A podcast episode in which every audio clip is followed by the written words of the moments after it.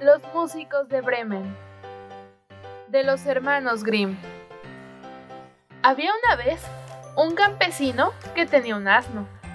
Durante mucho tiempo le había servido para llevar los sacos de trigo al molino. Pero el asno se empezó a hacer viejo e inservible, y el amo pensó en deshacerse de él.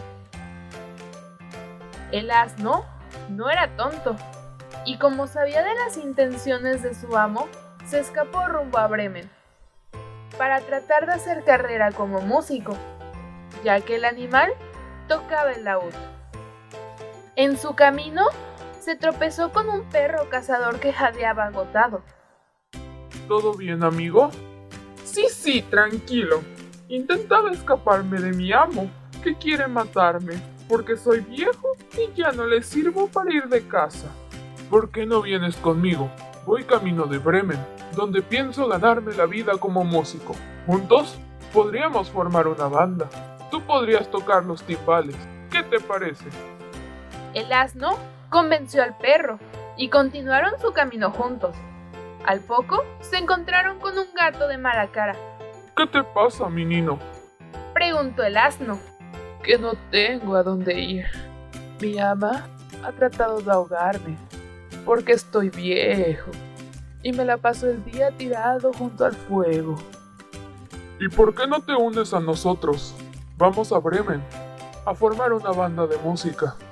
El gato dijo que no sabía mucho de música, pero como no se le ocurría nada mejor, aceptó y se unió al asno y al perro. Más adelante dieron con un gallo que gritaba con todas sus fuerzas. ¿Por qué gritas, gallo? dijo el asno. Porque mi ama va a echarme a la cazuela esta noche. Por eso grito, mientras estoy vivo. Anda, no malgastes tu tiempo y vente con nosotros. Vamos a Bremen. Y tienes buena voz.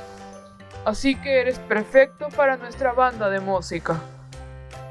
Continuaron caminando los cuatro animales todo lo que pudieron pero no llegaron esa misma noche a Bremen.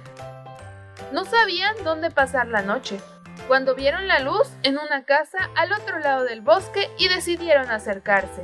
Vieron a un grupo de ladrones a punto de darse un gran festín de comida y con el hambre que tenían, decidieron que tenían que hacer algo para echar de la casa a los ladrones.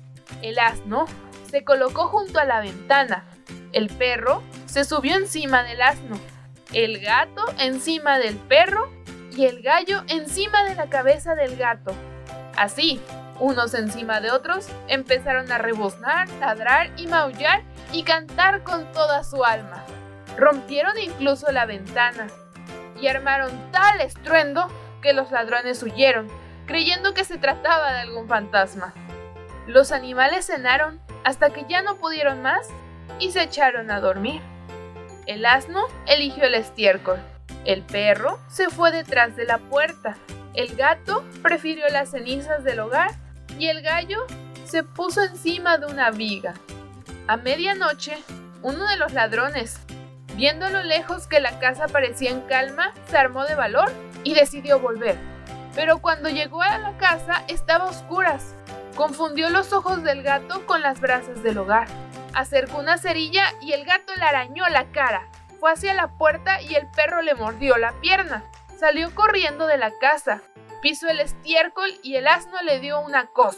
Y justo en ese momento el gallo empezó a cantar desde la viga.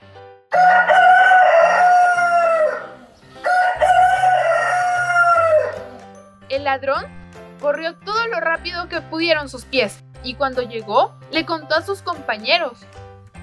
Eh, eh, en la casa hay una bruja que me ha arañado la cara. Detrás de la puerta, un hombre con cuchillo me lo ha clavado en la pierna. Y fuera un monstruo que me ha golpeado con un terrible mazo.